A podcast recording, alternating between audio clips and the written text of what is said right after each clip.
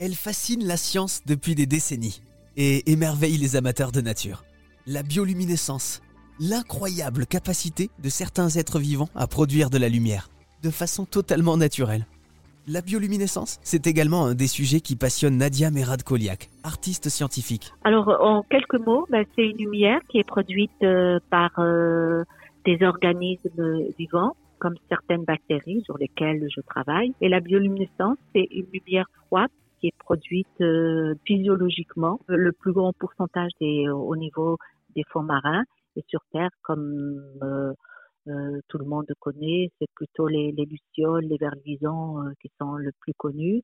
Mais on peut trouver aussi des champignons, on peut trouver aussi euh, des, des vers de terre et de plus en plus on découvre des espèces bioluminescentes un, peu, un peu partout, de, des organismes qu'on connaît pas et qu'on découvre et qui fabriquent de la lumière aussi physiologique. Comment un organisme vivant peut créer de la lumière? Alors le procédé, il a été découvert par euh, un savant français qui s'appelle Raphaël Dubois depuis l'Antiquité, qui a élucidé justement le secret des lucioles. C'est lui qui a découvert comment euh, justement elle est produite physiologiquement. Il a découvert la protéine et l'enzyme euh, qui, au contact de l'oxygène, produisent cette lumière euh, qu'il a baptisé d'ailleurs luciférine et luciférase.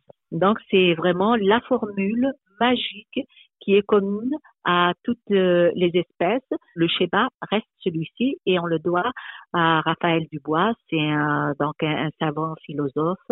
À son époque, il a fait sa première installation de bioluminescence euh, au Palais de l'Optique en 1900 et euh, il a mis au point une lampe vivante qu'il a industrialisée il parlait de la lumière de l'avenir. La bioluminescence sera-t-elle la lumière naturelle de l'avenir?